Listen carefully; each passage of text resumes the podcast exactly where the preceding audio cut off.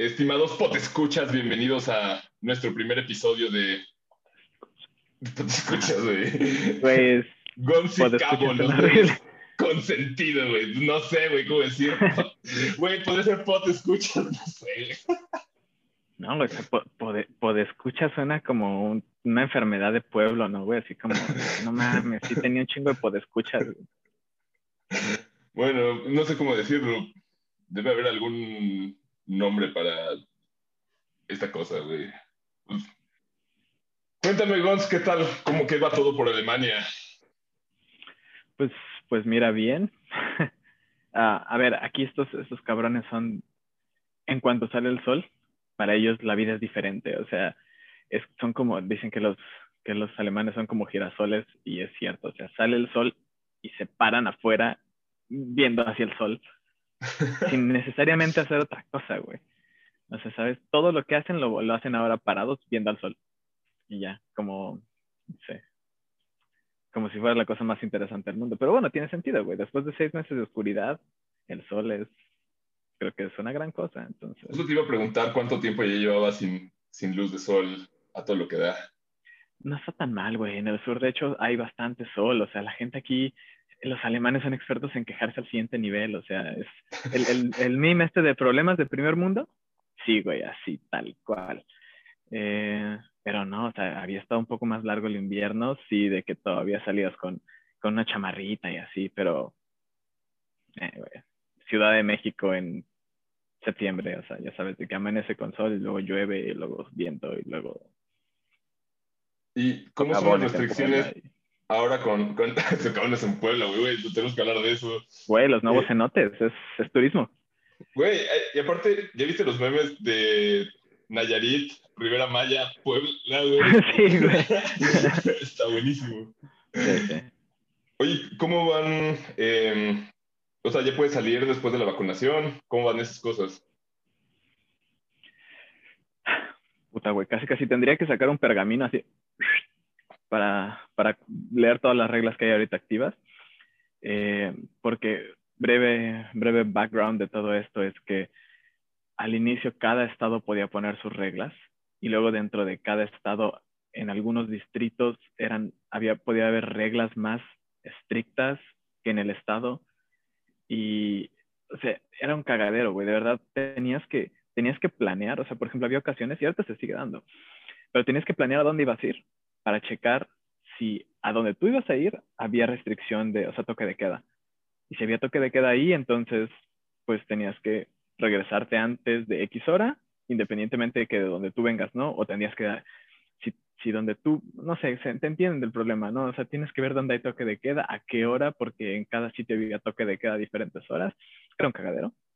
Y en algún punto el gobierno dijo, hey, señores, ustedes traen un desmadre, vamos a hacernos cargo desde el punto de vista central, entonces pusieron reglas para toda la federación. Eh, y ya. ¿Qué implicaba el toque de queda? Estar en tu casa, güey, antes de las 8 de las 9 de la noche. O sea, ¿pero qué pasaba si, si estabas fuera, güey? O sea, ¿había multas, o multas, cárcel? No, no, cárcel no, pero sí multas, o sea, del orden de miles de euros, ¿sabes? multas que no querías pagar.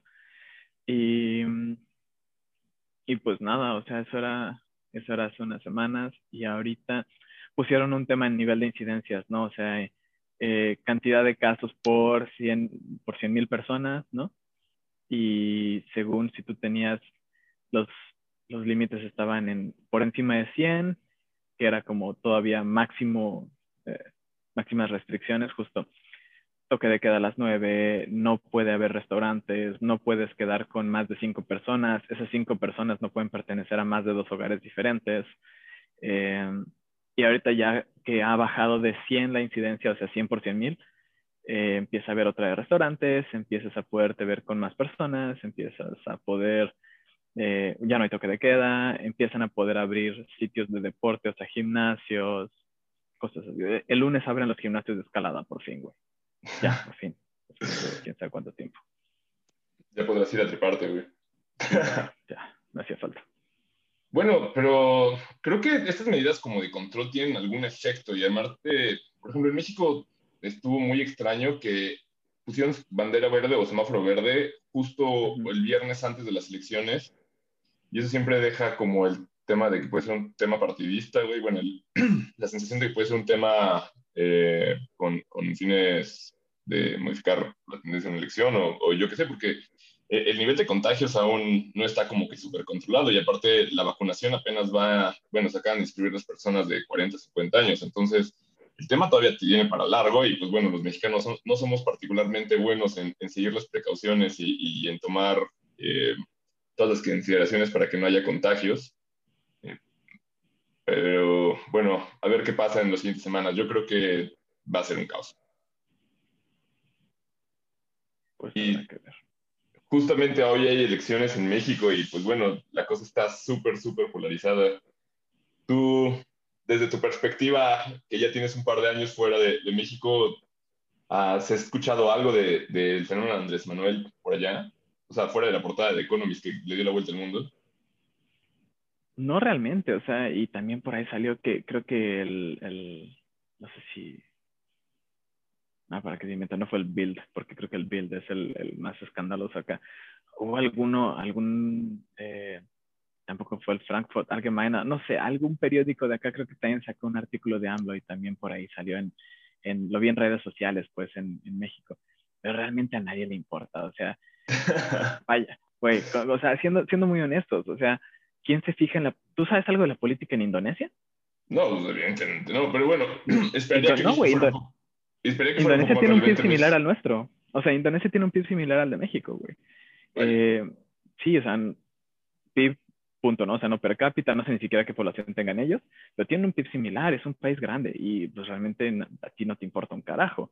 O sea, no es por nada. Por ejemplo, ¿supiste del golpe de Estado en Myanmar hace como cuatro meses? Bueno, ese sí fue bastante sonado. Ok, bueno, o sea, y, solo me enteré o, le tomé un poco más de interés porque mi hermana antes se llamaba Birma, ¿no? Y entonces... Burma, Burma. Burma, ah, entonces, eh, por eso, nada más por chismoso, pero no. O sea, realmente no exploré bastante el tema. Ya, bueno, o sea, pero incluso, incluso aquí, por ejemplo, o sea, sí sonó también ese tema. Eh, incluso, no sé si viste la de la, la tipa que estaba haciendo como aerobics mientras estaba el golpe de Estado. No. No, me estaba súper chingón. Era una, una, de esas, no sé, influencers que da como una clase de yoga o de aerobics, algo así, en una plaza principal. O sea, lo hacen en diferentes sitios y en las últimas ocasiones había estado. Es como si estuviera haciendo su clase de aerobics en el Zócalo, güey. Ok. Tipo, o en, los, alguno de los portales que están ahí. Y entonces estaba acá súper prendida, ya sabes, dando su, su high intensity y empiezan a pasar en chinga por atrás patrullas, güey o sea, básicamente sucediendo todo el golpe de Estado mientras esta cabrón está de que, eh, eh, eh, ¿sabes? Entonces, obviamente, güey, hicieron, hicieron memes y pasaban dragones atrás y pasaban naves espaciales y la, la, acá súper intensa, ¿no? O sea, pero bueno, eso sonó. Y ya, güey, después no vuelves a escuchar un carajo de, de, de Myanmar otra vez. Es el tema, o sea, lo que está pasando en México suena mucho en México, pero acá no va a sonar quizá me gustaría pensar que somos una economía más relevante de Myanmar, pero ya cuando lo comparas y le pones en términos así como el PIB, pues realmente no, no hay tanta diferencia. Es, o sea, es triste, pero en realidad sí, no es un país que pueda ser tan relevante del otro lado del charco. Bueno. O sea, tanto que suene en el día, en el día a día, ¿no? Seguramente pues sí, pero, más clavado en temas específicos lo voy a encontrar, pero... O sea, sí, pero si por ejemplo tú escuchas una noticia de Francia, seguramente debe resonar mucho más que escuchar una noticia de México y quizás la cercanía o quizás la interacción que tienen eh, de intercambio de productos, yo qué sé, pero digo, con México, por más que aquí produzcamos los bochos, pues no hay nada, o sea, algo más relevante. Y bueno, que abrieron taquerías y demás en, en, en, Alemania, pues no, no hay mucho más. Entonces, pues bueno, lamento, lamento decepcionarte, güey. No, pues... Pero no se tematiza mucho. Excelente, pues bueno, eh, a mí me sorprende a mí me parece, bueno, no sé, entonces, no, no respecto a las noticias en Alemania, sino como mexicano, ¿qué es lo que piensas del panorama electoral en México? A mí me sorprende mucho la polarización que hay, o sea, y que los, los detractores de AMLO son súper intensos y los seguidores también, y, y, no hay puntos de acuerdos. Además de que se está viendo Andrés Manuel como una figura mítica donde diga lo que diga es algo correcto, es, o sea, completamente, una actitud completamente de fanático. Y, la verdad es que con todo eso yo creo que Morena, su partido, va a tener bastantes, eh, bueno, va a, quedarse con un porcentaje bastante alto de las boletas, a pesar de que de todas las cosas que, ha dicho, ha hecho el manejo de la pandemia o, los índices de seguridad. Así es que, pues, bueno, es algo que se verá las, en las siguientes horas. Pero ahí, por ejemplo, bueno, yo tengo dos puntos en cuanto a, en cuanto a eso que acabas de decir. O sea, uno es el tema de la polarización no es nada nuevo. O sea, AMLO llegó, toda su, su campaña siempre se ha basado en tirarle mierda a los demás. Entonces, pues obviamente es esa polarización. Los demás son son imbéciles o son malos o son corruptos. Entonces, por eliminación, yo sí soy el bueno, ¿no? Y entre más duro polarices, pues más puedes pintar, más puedes caricaturizar a la gente, güey, ¿sabes? O sea, eh, eso es cierto, pero ¿no crees que cuando llegas ya al poder tú tienes que tener una actitud mucho más unificadora que, cuando estabas de campaña? O sea, si no, es, es, como una campaña eterna. O sea, porque ya le gobiernas a todos, ya también gobiernas a la parte que, que deberías, o sea, deberías si tu intención justamente si, es mejorar al país, pero él tiene un compromiso con, él tiene una visión del mundo, o sea, bueno, es mi opinión, ¿no? yo no sé qué haga en su, en su, cabeza, pero mi opinión es que él tiene una visión particular del mundo, y su visión particular del mundo es, hay opresión, ¿no? A un cierto grupo, y yo soy el héroe, soy el caudillo de esa gente oprimida, y entonces voy a, a seguir velando por los intereses de esa gente oprimida, que además son los que me apoyan ya no sé hasta, qué punto él se crea de verdad que él es una especie de mesías o pero él está casado con la idea de ayudar a los oprimidos, güey. ¿Cómo, o sea, de verdad, define su opresión porque ese es el siguiente tema. Pero eso no lo va a cambiar y eso, o sea, no es que él haya llegado por querer mejorar a México, él quiere sacar a los jodidos de ser jodidos o quiere ser el el héroe de los oprimidos. A él le, vale un carajo México como país en general. Bueno, lo que dices es completamente eh, cierto. Em, o sea, suena como una realidad que hay que, enfrentar, pero es cierto, no sé si las técnicas que está utilizando realmente tengan algún impacto en sacar a esa población como menos favorecida eh, de donde está. Em, lo cierto es que si, si, no se ve como un mesías, al menos el güey sí se ve ya en los libros de historia al lado de Juárez, una madre así y eso es algo que él canta hasta en sus conferencias, ¿no? Entonces, no es novedad. Pero yo creo que al menos en los 30 años que yo vivo, bueno, desde que tengas uso de razón, un par de años, nunca había, no me había Nunca la has tenido, güey. Nunca he tenido razón, güey, pero este, nunca había recordado a, a, unas elecciones tan polarizadas.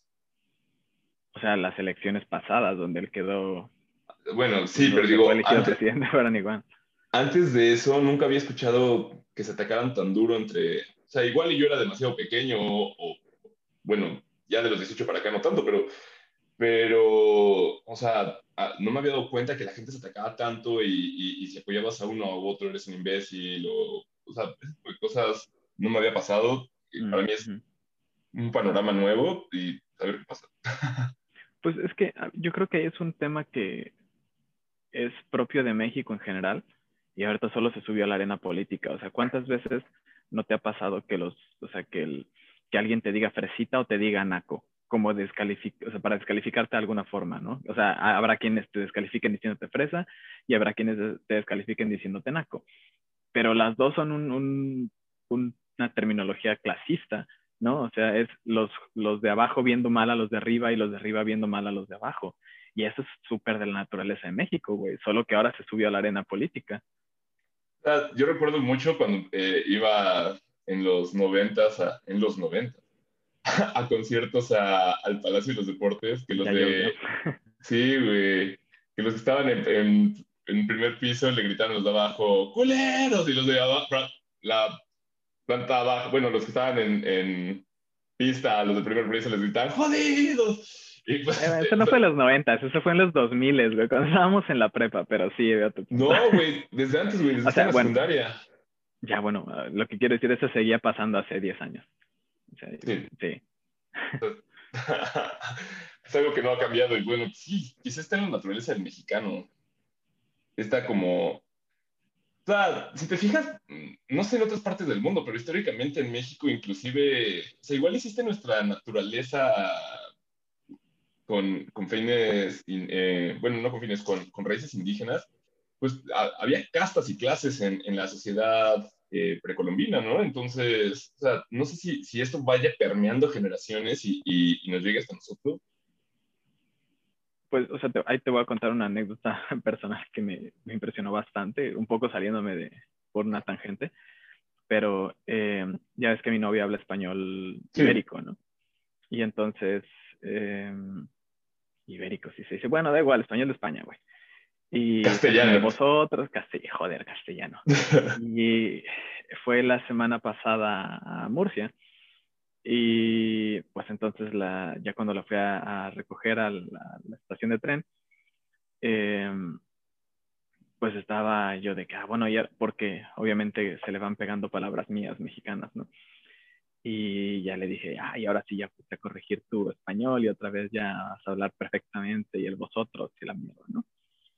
Y empezamos a cotorrear y a tirar, tirar carrilla y de pronto eh, salió el tema justamente de ustedes y vosotros y me dijo, es que vosotros ni siquiera sabéis hablar bien con todas las formas gramaticales. Y yo le dije, bueno, ustedes que no nos enseñaron todas las, las formas gramaticales. Y dice, bueno, es que ustedes ni siquiera estaban autorizados a hablarle de vosotros a los españoles. Y, güey, para mí fue como, ¿sabes? Porque es cierto, güey. O sea, tú no podías tutear a, a, tus lords, ¿sabes? O sea, güey, mi cabeza explotó, o sea. Bueno, no te sentiste conquistado, güey. ¿Otra vez? Ver. Pero, güey, o sea, es, yo creo que va por ahí el tema, ¿no? Y es, o sea, te habla mucho de que hasta en el lenguaje tenemos ese tema. Es muy brutal, o sea, para mí fue como... No, o sea, nunca lo había pensado. Yo sé que tu cabeza sigue explotando ahorita. Te va a dar un minuto para juntarlo todo. nunca o sea, realmente nunca lo había pensado. Siempre había pensado, um, o sea, que había otras cosas de la cultura uh, idiosincrasia que, que se van permeando. Pero este tipo de cosas, sí, pueden ser Cabrón. O sea, sí, güey. Pero pues bueno, sí, México siempre ha sido bastante clasista y, y, tenemos a, tendemos a descalificar a las personas ya sea por un estrato u otro. Y supongo que es el origen de, de la polarización. Así es que, a ver qué pasa, muchacho. Por otro lado, la vacunación, ¿cómo van ustedes? Oye, voy a ver, pero espérame, me siento, me siento en entrevista rápidamente antes de que, de que sigamos así eh, en, esta, en este ping-pong entrevista raro, güey. A ver, platícame tú rápido, ¿cuál es tu, tu, punto de vista en cuanto, y tu punto de vista, o sea, no, no este, no de que sí, los chairos, y... ¿Tú qué opinas de AMLO, güey? O sea, ya así con, con corazón, güey. Me caga, estoy de acuerdo, creo que sí. No, yo, o sea, no digas me caga, güey, porque hay que, hay que censurarte y no queremos que te, que te cancelen, ¿no? Cancel culture. A mí me, me, me, da miedo. O sea, e, el, hecho de, de, que esté repitiendo algunas cosas que son copia idéntica de Chávez. O sea, hay videos donde dice algo Chávez y luego replican y dice lo mismo Andrés Manuel, dice las mismas palabras y demás. O sea, me da miedo que un día salga a la calle y empiece a decir, ese edificio, ¿quién es? Expropienlo, así, idéntico, como ese video tan famoso de Chávez. O sea, o, me, me, da miedo que se quiera perpetuar eternamente o que sí se vea como una salvación. Realmente lo que pase hoy, hoy va a ser algo pues, igual y, y nos, nos, va a dejar ver cómo van a ser las siguientes elecciones donde eh, se cambie la presidencia. Eh, pero yo sí tengo miedo genuino de, de, qué pueda pasar. Y no así porque yo sea clase privilegiada y vaya a perder mis derechos, no, sino sobre todo al, país, porque en teoría es un gobierno que, que, gobierna para la gente. Pero pues mira lo que le pasó a la línea 12, güey, y ellos son, ellos son, o sea, ellos son una parte gobernada y, y, les valió más darles mantenimiento y se lo gastaron mejor en campañas sociales, güey, y ahora hay un chingo de, muertos, heridos y, y afectados en la zona. Entonces, o sea, no, no, no es que me quite privilegios a mí en especial. O sea, sé que eh, en México ganar más de 15 mil pesos ya te hace clase media y te da una separación altísima con el resto del, país. No, no, o sea, no, no lo digo por eso. Em, lo digo sinceramente porque creo que inclusive para la gente a la que le está apostando no está cumpliéndole y, y que tiene otros eh, fines. También los sus allegados se han hecho bastante ricos en, o sea, desde que inició el sexenio. O sea, ya vio que, que su, su, secretario de seguridad tenía terrenos por todos lados, que muchos los compró ya con relación política Andrés Manuel. Sus hijos han hecho negocios de la nada. O sea, que hay emprendedores en el país no tiene nada de malo, güey. Que, que te hagas emprendedor y, tus negocios sean fructíferos desde que tu papá está en la presidencia, creo que, creo que es donde me salta que, esta actitud también de corrupción y, y, transparencia, pues así, no, e, es algo que, que, pudiera, no lo está cumpliendo, así de, no tengo nada contra ustedes, son tan corruptos como quieran, no, no es cierto. Este, pero bueno, o sea, en general sí, creo que me da, no sé si miedo, pero sí incertidumbre de lo que vaya a pasar. eh, pero pues bueno, o sea, sé que hay eh, muchos gobiernos, o sea, o, muchas influencias en México que, o sea, la clase empresaria, o sea, otros partidos, sé que no es como tan sencillo hacer una dictadura, pero, o sea, sí me da como genera incertidumbre. Entonces, uh, ya, espero que la gente se dé cuenta, o sea, me gustaría que la gente castigue realmente las buenas o malas acciones que tiene un gobernante. Lo cierto es que la clase política en México pues, tampoco es como que digas, uy, tenemos al superpolítico que va, o sea, con una historia impecable y, y, demás. O sea, tú que viviste en Monterrey, ¿has visto algo de Samuel García? O sea, e, el güey pues, sí es el güey mejor preparado eh, en muchos sentidos, tiene doble doctorado y, y o sea, tiene una buena carrera política, no necesita de la política. Está desconectado de la realidad, güey.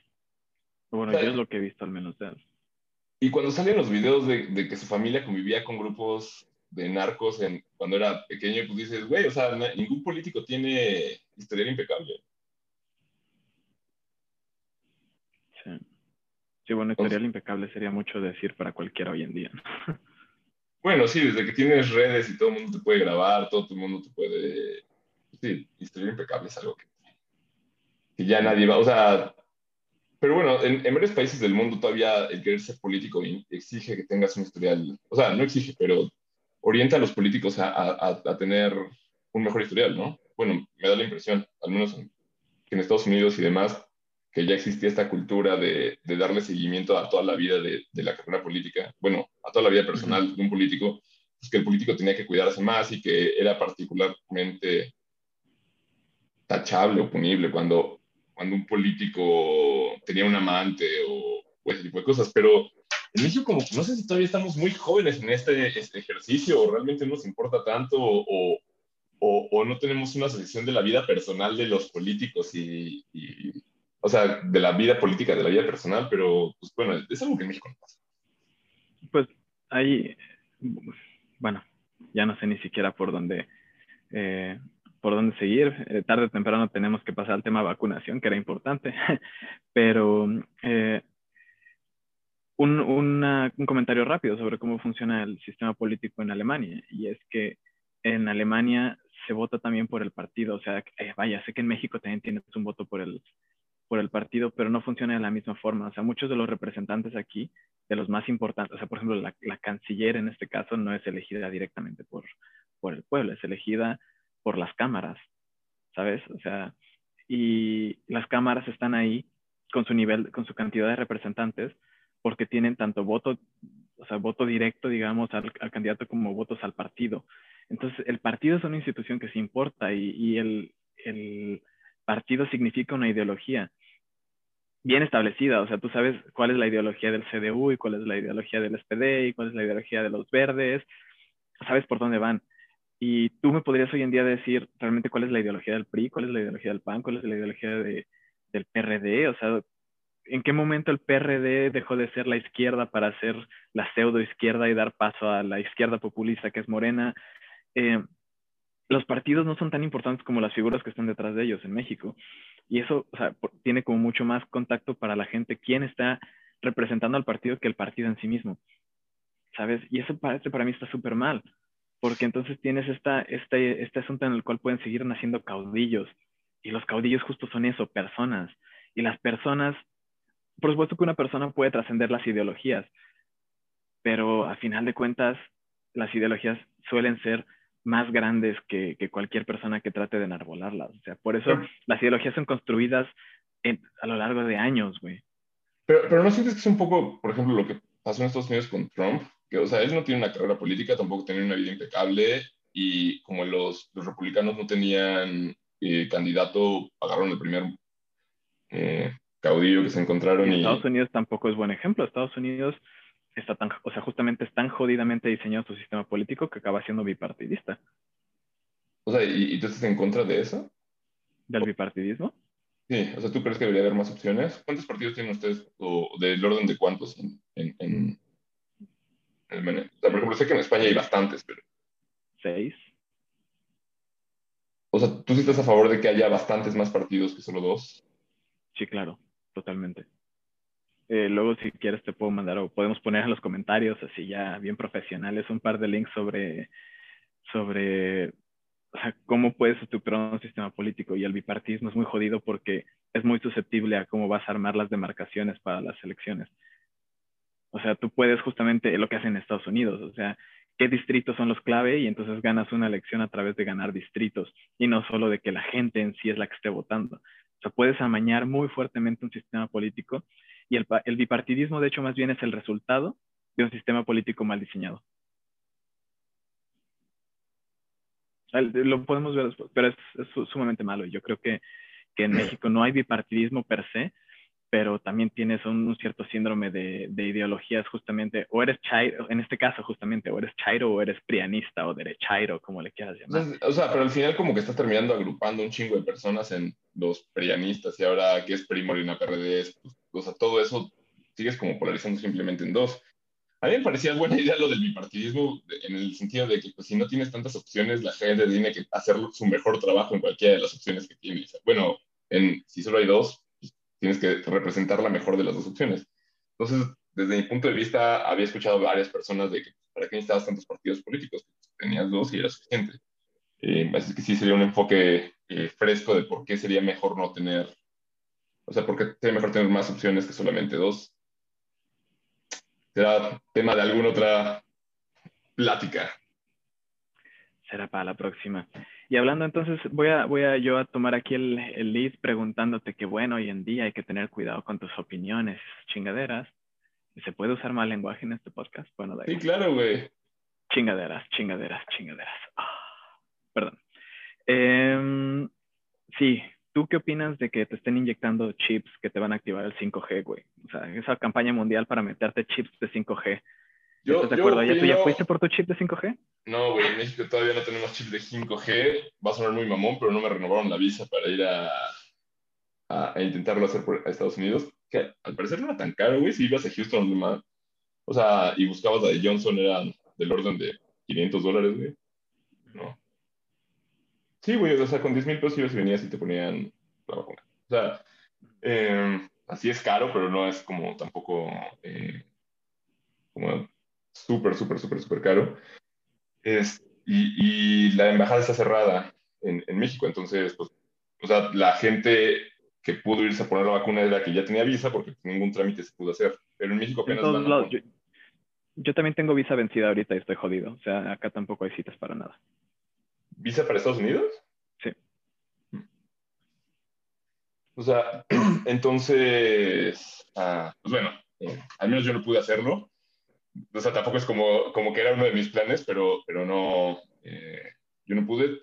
Hay, aquí en México apenas están inscribiendo la, la, gente que tiene de 40 a 50 años, entonces todavía nos falta un buen, un buen porcentaje de la población. Me da gusto que el mexicano se quiera poner la vacuna, ¿sabes? O sea, fuera de que pues, tengamos nuestros problemas y, seamos medio irracionales y a veces no tomemos decisiones inteligentes, o sea, el, el grueso de la población que conozco sí se quiere poner la vacuna y por lo que he escuchado, por ejemplo, en Estados Unidos ya se está poniendo muy de moda de que los gobiernos estatales están haciendo rifas de camionetas y premios de lotería para que la gente se vaya a vacunar. O sea, creo que en México no tenemos esa necesidad eh, de que nos den algo para ir por la vacuna. Me gusta mucho. También son mucho más escasas, así es que es como un bien preciado y te da como esa sensación de, de, de escasez, entonces todo el mundo quiere su vacuna. y, pues, pues, bueno, cuando pueda, la que sea. Insisto, a mí no me... alguna vez habíamos discutido que a mí no me gustan mucho las, esas vacunas que no son vacunas, o sea, que es una tecnología genética nueva, que no, no se ha investigado a largo plazo. La vacunas, vacunas solamente está la de Sputnik, la de, bueno, la, la rusa. La china también. Sí. Y bueno, creo que las de Johnson en Estados Unidos, pero de hecho el, New York Times tiene una, un... AstraZeneca también es vacuna, güey. ¿Sí? Sí. Sí, sí, sí. Solo usa, usa un, virus vector diferente, pero también te mete en la chingadera. Chingadera, bueno, chingadera. ¿A ti cuál te pusieron, güey? Yo Moderna. Yo mRNA. O sea, a mí sí me van a salir cuernos y esas cosas. Pues bueno, no sabemos, güey, pero o sea, lo cierto es que no, está, no, no se ha verificado nada a largo plazo. O sea, lo más probable es que no pase nada, lo más probable es que sea vacuna segura. A mí me causa un poco de curiosidad que era el tratamiento que se quería para el ébola desde hace mucho y no había sido aprobado, y ahora se aprobó expresamente para una vacuna. O sea, eso es pero, lo que a mí... Pero no es que no hubiera sido aprobado. Eh, a ver, no sé si valga la pena hacer un pequeño snippet aquí. O sea, sí, claro. el, se supone que la forma en que funciona la vacuna de mRNA justamente es que tú metes, ah, se me olvidó ahorita cuál es el organelo celular este que, que utilizan para sintetizar el mRNA aquí. Eh, hay un organelo celular, ahorita olvidé cuál, y el punto es que la idea es, tú tienes, este organelo celular básicamente es el que se encarga de traducir un print a, una, a un pedazo de proteína real. Y entonces tú le estás dando el print. Este mRNA son las instrucciones para hacer proteínas. Y esas proteínas son las proteínas del spike del virus, ¿no? Ok, el problema es cómo entran esas cosas a la célula, o sea, porque ese es un organelo celular, entonces tiene que entrar a la célula para que ahí justamente el mRNA entre a este pequeño organelo. Y la, mm, membrana celular es una barrera, ¿no? Sí. Eh, y esa era gran parte del problema, que tú metías el mRNA, lo metías así suelto, digamos, y pues se deshacía en el, torrente sanguíneo, eh, o se encargaba de él, no sé, todo aquello que esté fuera, o las células que se encarguen de limpiar la mierda de tu organismo. Estoy sobresimplificando porque tampoco soy experto, pero el tema es, la barrera era literal, la barrera celular, era la que no podías pasar. Y el gran, el gran avance en este caso fue encontrar un encapsulado de, grasas que permitiera al mRNA pasar la, pared celular. Y ese breakthrough se dio más o menos poco antes de la pandemia, o sea, fue coincidencia, si quieres verlo así. Obviamente habrá teorías de la conspiración que digan lo contrario, pero en principio coincidió bien que ese avance en, esta encapsula, en este encapsulamiento de, de, grasas se dio más o menos al poco tiempo de la, de la pandemia, un poco antes, qué sé yo. Entonces, no es que no estuvieran aprobado, es que literal no podías lograr meter el mRNA a la célula porque se, se moría, pues se desarmaba el mRNA antes. O sea, yo tenía entendido que sí, que, o sea, que ya había habido pruebas exitosas y no, había, no estaba aprobado, güey. Pero pues bueno, tengo que quizá investigar un poco más alrededor de eso. O sea, yo creo que justo es porque el timing en principio de este encapsulamiento es reciente y para mí esa parte es la, la, que justamente me causa dudas. Yo no sé exactamente cómo las están encapsulando, número uno. Y número dos, hay otra que por ahí andaban diciendo que las spikes del coronavirus, por sí solas, sin tener que ser el, el virus en sí mismo, causan inflamación. Y literal lo que estás haciendo con la mRNA es que vas a tener un chingo de, de spikes del virus regadas por todos lados. O sea, pero... Pero pues bueno, es, es muy normal que, que, cuando entra un virus se desarrolle la proteína, o sea, se exprese, cuando el virus toma control de la célula, se exprese de, el virus y entonces tengas la proteína pegada. Así es que, pues bueno, eso simplemente es el mismo efecto, pero sin tener el, a, la, a, la, unidad que se está reproduciendo ahí. Eh, y, y, bueno, Creo que los efectos secundarios sí se notan respecto a la inflamación. Tú dices que la pasaste bastante mal, al menos uno o dos días, ¿no? Pues no bastante mal. Hay gente que le da, le da fiebre y cosas así. A mí solo me dolía la cabeza un par de días. Ah, pensé que te dolía el cuerpo, una cosa. No, no, no. Dolor de cabeza nada más. Bueno, yo ya me contagié del COVID, güey. Hace las últimas dos semanas. No la pasé tan mal. Güey, pensé que vivir es mucho peor. Eh, pero no, gracias a Dios, el universo, la Pachamama, lo que sea. Este, me fue bastante bien. Eh, pero, o sea, realmente para mí estos síntomas, salvo el cansancio y un poco de todo, no tuve realmente nada. Pero, pues bueno, o sea, tan pronto haya vacuna disponible en México, sí me la quiero poner porque nadie se exento, aunque pues bueno, dicen que si te toca una mutación o una nueva cepa, pues vale madre, O sea, solamente ya no te mueres, pero bueno, al final de esto, a ver, vamos a tener que seguirnos cuidando o teniendo alguna cierta restricción. O sea, a mí me emociona la idea de que ahora cuando la gente se enferme se tenga que poner una mascarilla en la oficina, ¿sabes? Y que ya no esté mal visto, porque pues, antes te enfermabas y ahí estabas con los mocos y estabas, en, o sea, ese tipo de cosas del after pandemia a mí me emocionan un poco. Creo que la vida cambió para siempre. En mi trabajo anterior me la pasaba viajando. Creo que eso nunca más va a volver a pasar. Ahora mismo hay más reuniones de Zoom. ¿Mandé? Yo eso no creo que cambie mucho. O sea, pero pues, bueno, quizá tú porque tienes que ir a revisar directamente a, empresas y demás, pero yo que solamente eran juntas de negocios, si le digo a un cliente, oye, te voy a ver, me va a decir, ¿para qué, güey? Te mando un Zoom. Ya.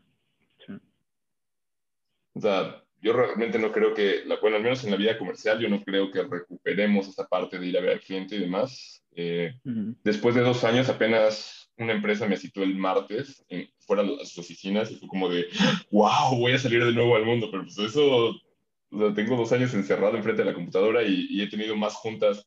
O sea, antes cuando viajabas y ibas a ver un cliente, no sé, en México, de México a Monterrey, pues todo el día te la lo perdías bien yendo a ver uno o dos clientes y ahora en en ocho horas puedes estar en ocho estados diferentes de la República y entrar más o menos a tiempo, Entonces, yo creo que esas cosas cambiaron, pero me emociona el after pandemia, ¿qué va a pasar? Pues la parte de home office va a estar interesante, ¿no? Sí, o sea, las prioridades van a ser completamente distintas, güey. y, no, no, todas las personas van a poder hacer home office, pero bueno. No, no, no. Sobre home office, eso me gustaría retomarlo ahorita, nada más antes de, pasar a home office y al futuro after COVID, eh, ¿cómo ves a la gente que es antivacunas? No sé, güey. Y, y, no particularizar a lo mejor a las personas, decir, ah, todos son eh, estúpidos, sino el hecho de que haya esa ideología antivacunas, y más aún en una situación como la de ahorita, que es una pandemia, esencialmente creemos todos que la vacuna es la que nos va a sacar adelante. creo que desde mi punto de vista es una, sin polarizar, es, es, es una actitud desinformada porque o sea, no puedo decir que son imbéciles o, o, tiranos, no puedo decir nada porque, pues bueno, cada quien es víctima de sus circunstancias, pero me parece que es una actitud desinformada. O sea, por ejemplo, muchas personas que, están en contra de las vacunas dicen, ah, es que tienen mercurio y el mercurio es veneno. Pues sí, pero cuando comes sal tienes cloro, güey, el cloro también te mata. Y, o sea, nadie, nadie ve a, la sal simplemente porque tiene cloro. O sea, lo ves como el conjunto de, las reacciones químicas. Entonces, pues bueno, o sea, yo sí creo que es una actitud desinformada. Y, has visto que hay brotes de nuevo, o sea, otra vez hay nuevos virus porque los niños ya no están vacunando, ¿no? O sea, en, varias partes del mundo, no es un fenómeno nada más. Eh, ¿qué, esté pasando aquí en México o en, en algunas otras partes del mundo? no sé, tú por tus latitudes también tienes, te enfrentas con gente antivacunas. Por todos lados. O sea, mi jefe es antivax. O sea, eh, para mí fue, fue interesante el otro día ir con unos, unos amigos, una de, una amiga tiene ya un hijo, y entonces estaba hablando de ese tema en cuanto a que decía, bueno, yo ahorita tengo mi niño y tampoco quiero que le pase nada, pero tampoco quiero que sea un peligro para los demás. Entonces yo ahorita les estoy poniendo, les estoy poniendo sus vacunas, no solo por él, sino por ustedes, cabrones, porque justamente yo no quiero que él sea luego un vector de un sarampión o de alguna cosa así. Y, o sea, yo creo que en ese momento, para mí, a lo mejor lo exagero en mis recuerdos, pero hubo silencio en la mesa, porque te cae, te cae un 20, ¿no? Te das cuenta que es como una madre, entre comillas, sacrificando a su hijo, ¿sabes? Como padres, como padres, nuestros padres tuvieron esa, esa responsabilidad de irnos a llevar a que nos metieran vacunas en la pinche, en la, en en la sangre, pues. ¿no? y porque era parte de ese hacernos un ciudadano funcional y hacernos una parte de la sociedad que, que no cause daño, que no sea un vector de un, de un, perjuicio. Porque hoy en día nos estamos queriendo echar para atrás, hoy ya no queremos sacrificar nada. Y eso es parte de mi problema. Acá, acá en, o sea, los alemanes tienen todo, güey. O sea, no puedes caer muy bajo en Alemania. ¿Sabes? En el peor de los casos vas a caer en ayuda estatal y la ayuda estatal te paga tu casita mini, pero pues ahí está, y vives en condiciones dignas. Acá no puedes caer en nada. Entonces, como que la gente no tiene esa noción de, de ser como selfless, porque no, no trae nada. O sea, ¿qué, ¿qué sacrificas? ¿Por qué te sacrificas a ti para el beneficio común cuando el beneficio común ya está asegurado de por sí? O sea, no ven como que hay una, una causalidad detrás de todo eso. De alguna forma se llegó a ese estado de beneficio, ¿no? Digo, de perdón, de bienestar. Eh, ya no se ve. Entonces la gente ya solo se da cuenta que, que las cosas marchan bien, haga lo que haga. Entonces, ¿por qué me voy a sacrificar? ¿Por qué voy a, qué sé yo, dejar mi libertad o mi tiempo libre por los demás? qué sé yo, ¿no? Eh, no sé, algunos me, escucharán y me, dirán que en Alemania funciona totalmente al revés, que aquí son muy conscientes del beneficio común y son más socialistas, pero yo creo que más bien es, un asunto de cómo funciona el Estado. O sea, ya el Estado te hace pagar eh, impuestos altos, el Estado asegura que las cosas funcionan así, pero la gente está perdiendo eso. Y creo yo que es un resultado también de ese, de ese privilegio. Y de nuevo volviendo un poco a México, o sea, la gente que, que no tiene nada es la gente, la primera, los primeros que te dan todo lo que tienen. Yo creo que nadie hoy en día que esté hasta abajo vaya, va a cuestionar el vacunarse, ¿sabes? E, e, ese es, algún ejemplo muy padre de lo que dices. O sea, al menos cuando contabas de, de, la parte de misiones, que cuando vas a un pueblo, pues la gente te da todo, o sea, te da... Eh, eh, o sea, cuando los vas a ver simplemente porque lo estás viendo a ver y, y, procurarlos, te da lo que tiene, güey. Entonces, ese es, ese es un ejemplo padre de, de, de cómo justo cuando no, no tienes tanto, güey, o, o, tienes muy poco, das todo lo que tienes, güey. Eh, o sea, bastante desinteresadamente. Y, y si hacen como el sacrificio y, y, que en una sociedad como la que tenemos, donde tenemos todas las comunidades y... A, mí me, hace no mucho, así ya bastante, leí, hace bastante tiempo leí de cómo se comparaba la vida moderna contra eh, la Inglaterra, bueno, sí, Inglaterra eh, como campesina o, del siglo XIV, güey.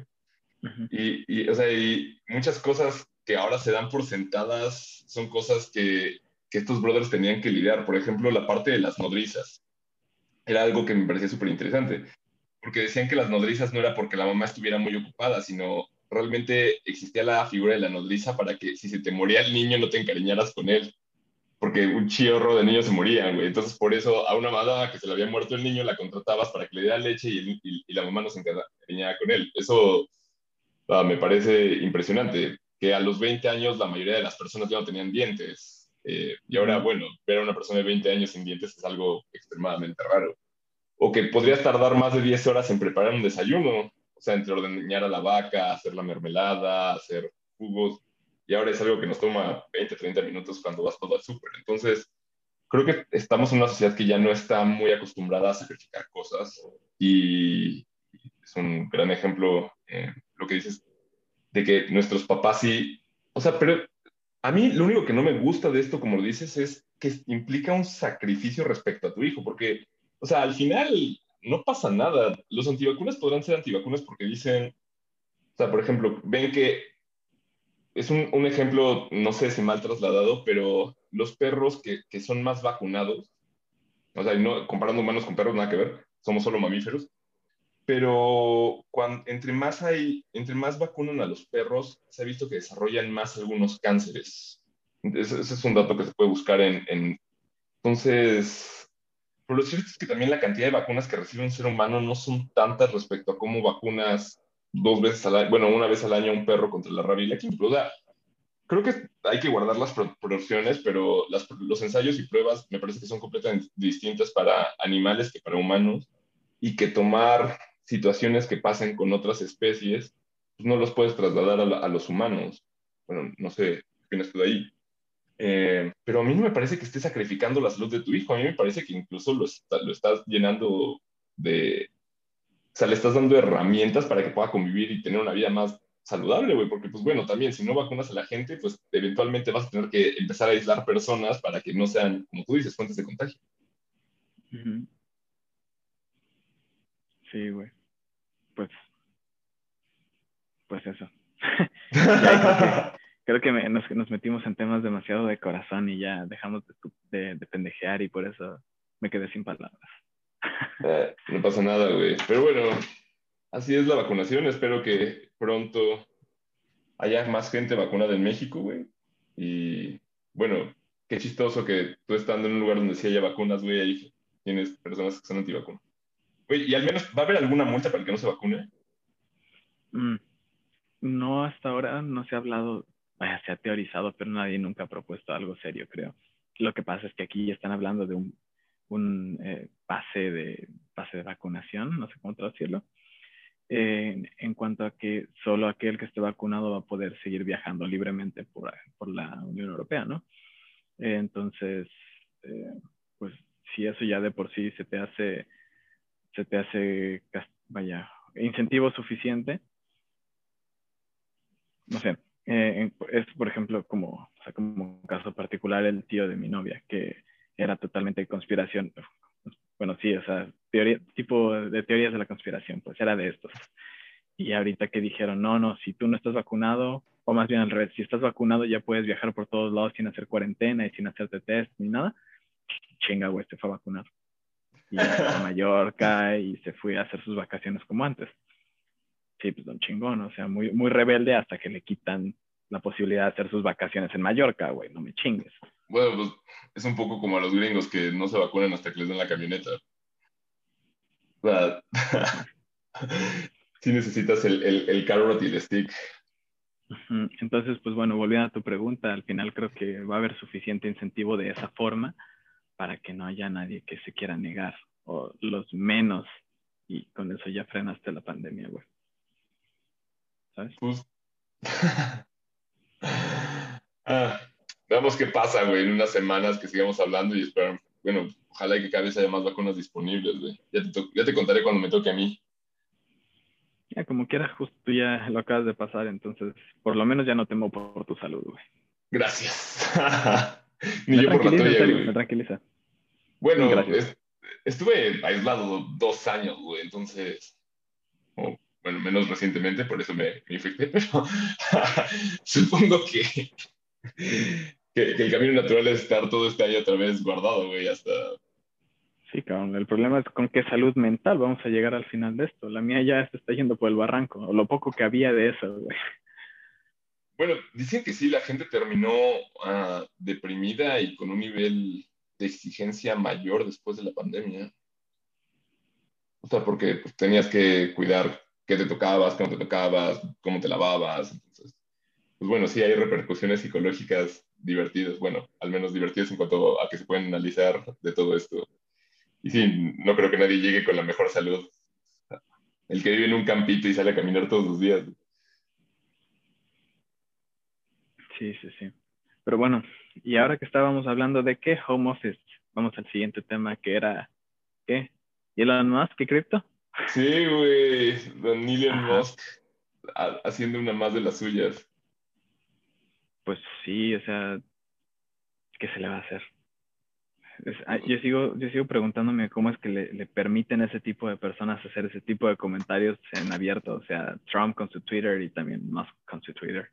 La gente con tanto poder deberían, no sé, suena raro decir que a la gente con más poder deberían ponerle más limitantes, pero en parte es así. pero, ¿tú sientes que Musk eh, apoya una cripto en particular? ¿Un qué? ¿Una criptomoneda en particular? A estas alturas ya no lo sé. Eh, yo creo que, que Musk es un tipo que, que en general busca, busca soluciones pragmáticas, o sea, él, él predica que basa todo lo que hace en, esta, en este razonamiento de principios básicos y cuando lo piensas bien, el dinero es una herramienta que hoy en día tiene demasiadas complicaciones. O sea, está bien que le hemos sacado a la vuelta muchos problemas, pero el dinero sirve para cambiar valor. Y si yo hoy en día a ti te quiero vender algo y no te conozco, ¿por cuántas instituciones no tengo que pasar para que eso funcione? sobre todo si estamos del otro lado del mundo. Yo te tengo, tengo mi moneda nacional en el país en el que estoy, en el que tengo mi cuenta de banco, y tú tienes tu moneda nacional en el país en el que tú estás con tu cuenta de banco, entonces dependemos de que los dos de por sí tengamos una cuenta de banco para poder tener una tarjeta de crédito. Bueno, podrías tener una prepagada, pero vamos a asumir que tienes una tarjeta de crédito atada a una cuenta de banco y entonces estás dependiendo de justamente tu banco, mi banco. Las compañías de tarjeta de crédito tuya y mía puede ser la misma, pero a final de cuentas compañías de tarjeta de crédito y la, la plataforma a través de la cual te estoy vendiendo ese, ese bien. Tenemos como seis empresas transnacionales para que yo te venda una puta silla. Entonces, qué, qué complicación, o sea, debería de haber una solución más sencilla a eso. Si yo viviera al lado de ti, entonces salgo con mi silla y tú me das un billete y ya se acabó nuestra transacción. Entonces no podemos seguir viviendo con restricciones así en la era, de, en la era digital. Y creo que cripto es una excelente solución en general a ese tipo de problemas. Y Musk, siendo quien es, yo estoy seguro que él apoya cripto. Solo la pregunta es si está casado con una cripto particular. Eso no lo creo. O sea, yo creo que él más bien está subido en la tecnología y como se caga de risa de todo el mundo, pues entonces se subió a Dogecoin ahorita, porque de por pues sí la es una burla. Está esta tecnología que es parecida al blockchain, pero no es blockchain, donde ya varias empresas han invertido, no recuerdo el nombre. Em, pero bueno, insisto, no tiene que ser todo a través del blockchain y cripto. O sea, yo creo que el sistema de comunicación va a, hacer el cambio.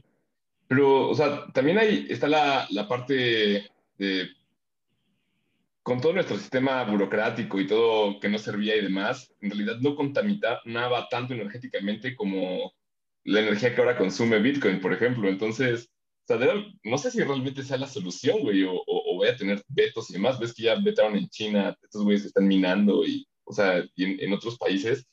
realmente no sé si, la forma en que está diseñada esta red de blockchain sea la más eficiente para... O sea, respecto a lo que tenemos, sí. Respecto a algo, algún nuevo desarrollo futuro, no lo sé. Yo totalmente estoy, o sea, yo, yo sí me decanto completamente por la parte de cripto. Eh, en cuanto al gasto energético, em, vaya, yo creo que primero habría que, habría que hacer una buena comparación. Yo no, no, he leído ningún estudio en el cual vean, en el cual te digan que cripto gasta más que el sistema financiero actual. O sea, no sé realmente qué comparen con qué. Entonces no tengo ninguna, o sea, no me atrevo a contradecirte en este caso pero luego tienes, o sea, hoy estás hablando de la comparación de, de la validación de Bitcoin, sobre todo se van mucho contra Bitcoin, que utiliza un proof of work y si tú te vas a un proof of stake necesitas muchísimo menos energía de validación. Entonces, eh, a final de cuentas, pues toda la parte de gasto energético lo puedes ir reduciendo muchísimo. Y, o sea, cripto habla en general de todo aquello que esté basado en criptografía. O sea, creo que hay un problema porque la, o sea, la blockchain está basada en criptografía, pero hay otras herramientas criptográficas, ¿no? Y bueno, para, para empezar, la, la, blockchain yo la encuentro muy buena. O sea, se me hace una excelente idea. Y creo que hay muchas maneras de hacerla más práctica. Respecto a la seguridad nada más, ¿no? O bueno, y también la eficiencia de transmitir una idea de un servidor a otro o, un conjunto de datos de un servidor a otro sin que tengas algo centralizado. O sea, serían como los dos beneficios una que para romper la transacción tienes que calcular más rápido que la mayoría de las computadoras, que ya no es viable. Y la otra es que no, no tienes una unidad centralizada. De hecho, bueno, con Block puedes hacer smart contracts y cosas así, pero, o sea, ¿qué otras tecnologías te suenan, güey, de, de cripto? O sea, además de la blockchain, que justamente es una, un registro único, tienes tienes alternativas como lo ¿cómo le llaman? Angles, que es lo que hace... Eh, ah, justo lo que te decía. IOTA, por ejemplo. Eh, a final de cuentas, lo que es importante es que vigiles lo que se llama el, double spending, ¿no? O sea, que, que tú no puedas gastar dos veces la misma moneda. Sí. Es un poco la esencia, ¿no? Y, y eso antes justamente lo hacías de manera central. O sea, tenías que, tenías que ir con el banco o con alguien que dijese, Gonzalo tiene 500 pesos, acaba de gastar 200, entonces tiene 300, no 500 todavía, para que no al rato vuelva a gastar esos mismos 200 y lo haga 10 veces, lo haga mil veces, ¿no? Porque solo tiene 500. Como el principio de las tarjetas de crédito, ¿no? Que en lo que llegaba el voucher al banco, podían planchar la tarjeta 30 veces, güey. Exacto. y esa es la esencia de, de, todo este desmadre. Entonces, mientras tú puedas asegurar que no haya double spending, pues ve, ve por, la, por la variante que quieras. Pero mientras me permitas comprar el día de hoy y no que tenga que esperarme tres semanas para comprar un pinche plátano en la tienda. eso lo entiendo, insisto, no sé si, si las criptos basadas en blockchain van a seguir siendo eh, viables, igual hay una forma más energéticamente más viable, pero pues sí, bueno, de que es el futuro de las compras, sí, hay varias, creo que he escuchado que hay algunas instituciones o, bancos centrales que ya quieren emitir su propia criptomoneda, ¿no? Entonces, o sea, evidentemente cuando haya criptoeuros, güey, o criptopesos, pues va a ser algo lo más común de usar y también la forma común de pago. Entonces, pero mientras tanto, güey, no manches, ¿todavía tienes lana en Bitcoin? En Bitcoin ya vendí todo. Tengo otras cosas. No, tampoco tengo mucha lana. No, no, pero, o sea, de que tengas que monitorearlo para... Sí. No, no, no. Y además lo compré, lo compré suficientemente barato para que, para que no tuviese que seguirlo monitoreando. O sea, si tuviese, si tuviese la lana que tenía en Bitcoin, seguiría por encima. O sea, nada más vendí porque, justamente porque lo vi caer y dije, pues, ahorita tengo bastante lana ganada. ¡Ay! Pero aún así seguiría teniendo, o sea, yo no hubiera perdido dinero con esta, con esta caída. O sea, seguramente solamente los que compraron ya cuando estaba un poco, cuando estaba recuperando y ahora volvió a caer. Los que compraron después de pues, febrero de este año. Sí. Más o menos. es una locura. Bueno, de las cosas especulativas, un poco como lo que pasó con GameStop. Bueno, completamente diferente, pero que cuando se juntan las acciones de cientos de personas le das en la madre a, a cualquier cosa que está predefinida. Sí. Pero justo son esas burbujitas, o sea, como los, los NFTs, ¿te suena? No. Son, son pendejadas, perdón. Pendejadas, pendejadas. Ah. Eh, voy a hacer eso cada que diga malas palabras. Eh, son Esto alcancía, güey, de las malas monedas. No, más bien es como liberación espiritual.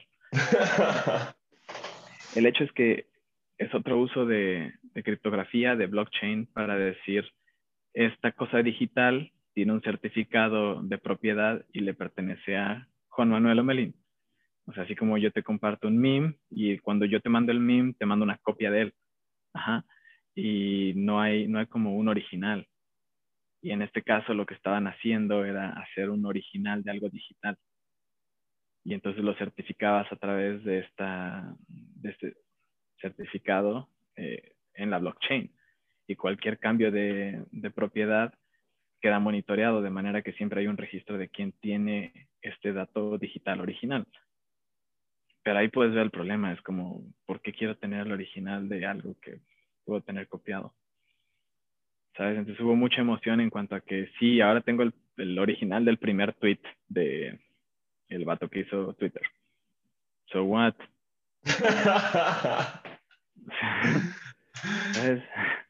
Eh, estamos regresando a, a, problemas que estamos solucionando problemas, generando soluciones para problemas que no, nunca hubieran existido si no hubiera, si no hubiera generado la solución. Fue una exageración de, un, de una buena solución. O sea, el, el, tema de escasez era necesario para que tuvieses monedas digitales, justamente para que no hubiera un double spending. Pero pero para eso, no para otras cosas. No, pero digo que no sé si, si pueda tener algún valor como para una pieza artística y que digas, esta es la original. O sea, o literalmente que normalmente cuando tú piensas en arte estás pensando en algo que haces como con manos y demás, pero pues, bueno, los artistas gráficos que ya dibujan como en estos mouse de tablets y demás, o sea, al, final de cuentas también sigue siendo arte tú podrías tener tablets y podrías, exacto, y tú podrías tener todas las herramientas de, de esos eh, artistas digitales y no lograrías hacer lo que ellos hacen. O sea, sigue habiendo talento invertido ahí. No, no, sí, pero me refiero a que cuando, o sea, certificar que ese es el original, creo que ahí podría tener valor, pero fuera de eso, no lo sé. Ajá, y en eso se estaba utilizando, pero... O sea, o sea, estaba sobrevaluado, creo yo. Sobre un tweet o sobre una, o, o sobre un meme, no, no creo que tenga mucho sentido. Cosas así. O sea, sí puede, puede tener sentido en que, no sé, es como los que tienen, oh, aquí tengo el manuscrito original de X libro de, de Goethe o de quien sea. Es como cool. O sea, qué interesante que sea el manuscrito original. Yo aquí tengo mi copia de 5 euros y puedo leer las mismas palabras y puedo aprender lo mismo. Pero qué cool que el tuyo el original, o sea, chingón y lo puedes revender. Pero ahí está la pregunta, ¿no? O sea, ¿dónde hay un mercado justamente para estos coleccionistas y, y ese lo seguirá habiendo y se seguirán peleando, pero el market cap que tenían los NFTs hace un mes era absurdo, era completamente por encima de cualquier... Eh, vaya, se, trató de masificar algo que justamente es un mercado de coleccionistas. Entonces, pues obviamente no jaló. Güey, no sabía, súper interesante. O sea, sí, de verdad ni siquiera no había escuchado eso. Súper raro. Son tonterías. sí, güey. Pues, Gons, ¿cómo pinta tu semana? Eh, pues tranquila, creo. Normal, encerrado, semi. De este lado también. Espero hablar en unas semanas y que eso haya cambiado, güey. Ojalá. Pues sí, pero por lo pronto creo que ya hemos hecho un avance con este primer podcast. ¡Yeah!